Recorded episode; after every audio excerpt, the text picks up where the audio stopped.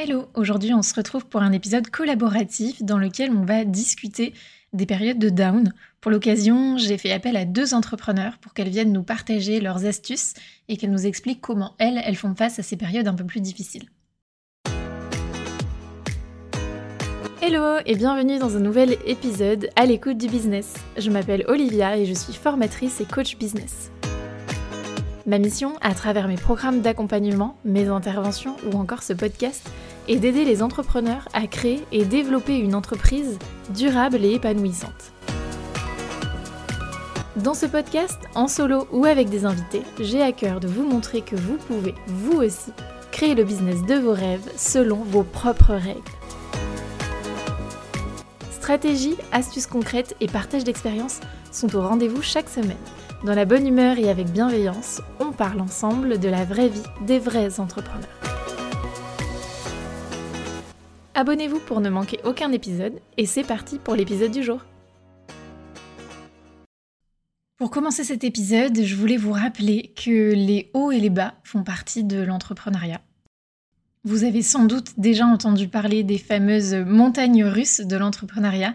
C'est un phénomène qui est totalement euh, normal. Euh, je pense que ça fait partie même de la vie en règle générale. On a des euh, phases dans lesquelles on est très heureux, très épanoui, et d'autres phases dans lesquelles on vit des choses beaucoup plus compliquées et du coup ben, moralement voilà il y a des fois c'est au top et des fois c'est plus compliqué donc déjà je voulais commencer par vous rappeler que vous n'êtes pas seul qu'on rencontre tous des périodes difficiles et aussi je voulais vous dire que euh, c'est quelque chose qui arrive à n'importe quel stade du, business je veux pas du tout vous faire peur euh, en, disant ça, mais j'ai souvent des entrepreneurs qui me disent j'ai hâte d'arriver à un stade de business où j'aurai plus tous ces problèmes, où ce sera euh, plus facile, etc. Il faut avoir conscience que c'est jamais plus facile. C'est pas parce qu'on a plus de chiffre d'affaires, plus de clients, plus de notoriété, plus de. Et vous mettez le mot euh, que vous voulez derrière. C'est simplement qu'avec le temps, je pense qu'on apprend à se connaître et qu'on apprend à gérer ces périodes de down. Il n'y a pas une façon de faire, je pense qu'on a tous nos façons de faire, des choses qui nous font du bien, et c'est pour ça que je voulais faire un épisode collaboratif aujourd'hui. L'objectif, c'est pas de vous dire il faut absolument faire comme ci, faire comme ça, la meilleure méthode c'est ça. L'objectif de cet épisode, c'est simplement de vous partager des retours d'expérience pour que, avec le temps, ces périodes-là, qui seront toujours présentes dans votre vie, elles soient un peu plus douces. Que la montée et la descente dans ces montagnes russes soient moins importantes et que vous appreniez à les gérer et à découvrir justement ce qui vous fait du bien. Comment réagir dans ces phases-là? Pour moi, avec le temps, c'est vraiment ça la différence. C'est pas qu'on ne vit plus des périodes de down. Je pense que ce serait vraiment mentir de, dire que tout va bien tout le temps. Mais par contre, je pense que quand on apprend à se connaître et qu'on passe plusieurs fois par des étapes comme ça, eh ben avec le temps, on sait plus facilement comment réagir et du coup, ça peut paraître un petit peu plus doux. Le premier retour d'expérience, c'est Lou qui nous le partage. Lou, elle est formatrice en communication digitale pour les solopreneurs. Je vous mettrai le lien de son profil Instagram dans la description. Et elle nous partage tout de suite ses astuces en cas de période de down. Alors moi, j'ai un document sur mon ordinateur qui s'appelle Ma Vision, où j'ai détaillé tous les objectifs que je voudrais atteindre dans ma vie. Donc j'ai des objectifs pro qui sont par exemple euh, avoir un chiffre d'affaires de 3000 euros par mois et des objectifs perso comme euh, prendre des vacances euh, quand j'en ai envie sans être bloqué par mon travail, etc. Et pour chaque objectif, j'ai un petit rond de couleur, donc c'est soit un rond vert qui veut dire que j'ai déjà atteint l'objectif, soit un rond rouge qui veut dire que l'objectif n'est pas encore atteint. Et dans les périodes de down, euh, là où c'est un peu plus difficile dans mon quotidien d'entrepreneur, j'aime bien reprendre ce document et d'abord relire tous les objectifs qui sont en vert. Parce que je trouve qu'on a souvent la tête dans le guidon, on voit tout ce qui va pas, tout ce qui pourrait être amélioré. On ne pense pas forcément à tout ce qui est déjà là et tout ce qui est déjà bien en fait dans notre quotidien. Et le fait d'écrire tout ça sur une page et de les relire, ça permet de prendre de la hauteur et de te rendre compte que, ok, il y a des choses qui vont pas, mais il y a aussi des choses qui sont géniales. Et ça te redonne de la confiance en fait. Tu dis, j'ai déjà réussi à atteindre tel objectif, c'est génial, je peux le faire. Et deuxième chose, c'est de relire les objectifs qui sont en rouge, donc ceux que tu n'as pas encore atteints, parce que ça te permet de mettre du contexte en fait dans ton travail quotidien. Tu te dis, ok, là je travaille sur tel projet, c'est pas forcément génial en ce moment, mais ce projet va me permettre d'atteindre tel objectif, qui est un objectif génial, que j'ai vraiment envie d'atteindre. Et du coup, ça te rebooste, ça te redonne la motivation. Et encore une fois, ça te permet de prendre de la hauteur et de plus rester concentré juste sur les problèmes, mais vraiment de voir tout ce qui est positif. Et je trouve que c'est hyper motivant de voir à la fois les objectifs que tu as déjà atteints et les objectifs que tu souhaites atteindre pour traverser ces périodes qui sont un peu difficiles.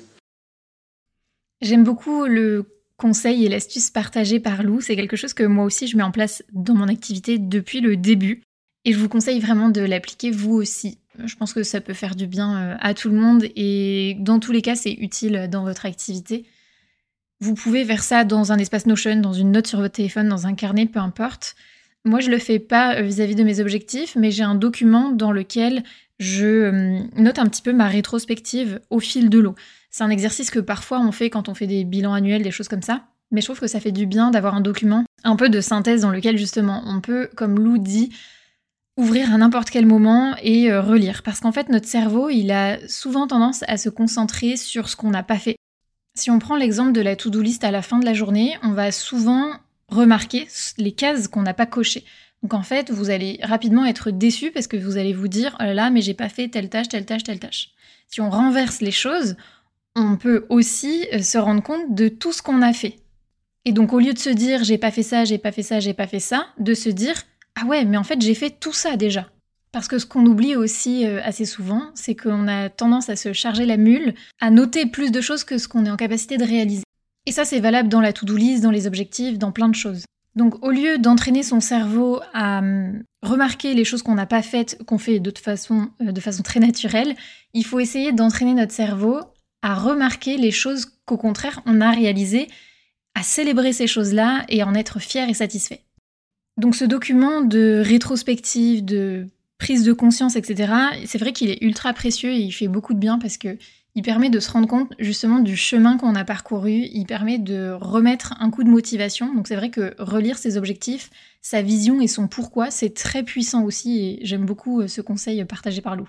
Donc n'hésitez pas à les noter noir sur blanc, ça vous permet d'en prendre conscience et ça vous permet de les relire par la suite pour prendre du recul sur tout ça. Pour continuer, c'est Justine qui prend le micro pour nous partager son expérience. Je vous mettrai également le lien de son profil dans la description de cet épisode. Justine, elle est coach en alimentation intuitive et body positive. Dans les moments plus difficiles, ce que je fais, c'est d'abord parler autour de mon mal-être du moment. Je ne reste jamais dans mon coin sans ne rien dire. Je choisis les personnes à qui j'en parle et je sais que j'ai mes personnes ressources en fonction de chaque problème. Par exemple, je vais parler à ma psy de tel sujet si je suis suivie à ce moment-là. Je vais parler à ma coach de tel autre sujet. Et puis à mon mec, généralement, c'est de, tous les problèmes dans leur globalité. D'ailleurs, avoir des business friends est pas mal aussi et avoir une routine avec des rendez-vous visio toutes les 2-3 semaines pour se fixer nos objectifs et parler de nos problématiques, ça permet de démêler beaucoup de problèmes et de voir surtout qu'on n'est pas toute seule. Ensuite, et ça je pense que c'est mon meilleur conseil, ça va être de m'éloigner des réseaux sociaux comme de la peste et de connecter dans la vraie vie avec les vrais gens. Faire des activités totalement opposées au business pour prendre de la hauteur et voir que c'est parce que j'ai mon nez dedans que j'ai la sensation que rien ne va euh, et prendre conscience en fait que c'est pas toute ma vie. D'ailleurs, mon mal-être vient souvent de trop de comparaisons aux autres, donc le fait de couper les réseaux sociaux pour moi ça me fait beaucoup de bien. Après, ça va être aussi de faire une activité physique. Moi, j'adore aller nager ou faire un sport comme courir. Vraiment des choses qui vident la tête et qui permettent de se mettre dans sa bulle et où on est vraiment tout seul avec soi-même. Euh, et d'ailleurs, souvent, ça réveille ma créativité et ça, c'est chouette. Après, ça va être de faire aussi le tri dans mes priorités, me concentrer sur le strictement nécessaire et prendre du repos si j'en ai besoin. Ce que j'utilise aussi, c'est euh, un journal de gratitude. Moi, j'ai mon carnet 6 minutes. Euh, ou bien encore prendre le temps de bien respirer profondément pour me reconnecter vraiment à mon corps. C'est vraiment des, des, petites choses qui prennent pas beaucoup de temps, mais qui font énormément de bien. Et puis, si je devais choisir une citation ou une phrase qui m'inspire pas mal dans ces moments-là, c'est Dans la nature, rien ne fleurit toute l'année. N'attends pas cela de toi non plus. Je suis super fan de cette citation que nous partage Justine. Je ne la connaissais pas euh, avant d'enregistrer cet épisode. Et je trouve que euh, ça résume vraiment bien, en fait, ce que je vous disais au début de cet épisode, c'est que la vie est cyclique, la vie est faite de haut, de bas, donc euh, il faut aussi accepter ce, ce côté-là, en fait, de la vie. Et j'aime beaucoup aussi quand Justine nous dit que c'est important de faire des petites choses qui nous font beaucoup de bien. Euh, ça, c'est comme je vous disais, assez personnel, c'est à chacun de trouver ce qui lui convient, ce qui lui fait du bien. Mais on n'a pas besoin de faire des trucs de fou, de faire des grosses actions. Des fois, juste prendre 5 minutes pour souffler, pour regarder par la fenêtre, euh, prendre 10 minutes pour aller marcher, ça peut être largement suffisant et vous faire beaucoup, beaucoup de bien. Donc n'hésitez pas à tester des petites choses comme ça. Euh, des fois, vous allez vous rendre compte que en fait, ça n'agit pas du tout. Des fois, vous allez vous rendre compte au contraire que ça vous fait énormément de bien. Mais il y a qu'en testant et en appliquant certaines choses que vous allez vous rendre compte au fur et à mesure, comme je vous le disais, de ce qui a vraiment un impact et de ce qui vous aide à aller mieux. D'où l'importance également de pratiquer des activités qui soient totalement différentes de votre business. Je sais que ça, c'est pas forcément évident pour tout le monde, euh, surtout quand on est indépendant, qu'on travaille à la maison, on peut très vite tomber un peu dans cette spirale de je déconnecte jamais, je travaille tout le temps ou quand je travaille pas, je suis sur mon téléphone et du coup, je suis toujours dans cet environnement de, business et d'activité. Mais je pense que pratiquer une activité, ça peut vraiment vous aider à vous vider la tête, à penser à autre chose, à vous ressourcer et c'est vraiment, vraiment important. Ça peut être de fait du sport, mais ça peut être aussi une activité créative, ça peut être de passer du temps en famille avec vos amis. Il y a plein de choses, je pense, qu'on peut mettre en place. Et là, encore une fois, bah, il faut tester et voir ce qui vous convient à vous. L'autre point essentiel qu'aborde Justine et avec lequel je suis 100% alignée, c'est de bien vous entourer. Alors ça peut être déjà dans un premier temps votre entourage proche, donc votre famille, euh, la personne avec qui vous vivez si vous vivez avec quelqu'un, euh, vos amis, etc. Ça c'est, on va dire, le premier niveau. Mais ce premier niveau-là, il peut vous soutenir ou pas. Des fois, je sais que ça peut être compliqué. Mais parfois, c'est pas forcément les meilleures personnes parce que il faut aussi que vous ayez dans votre entourage des personnes qui vous comprennent.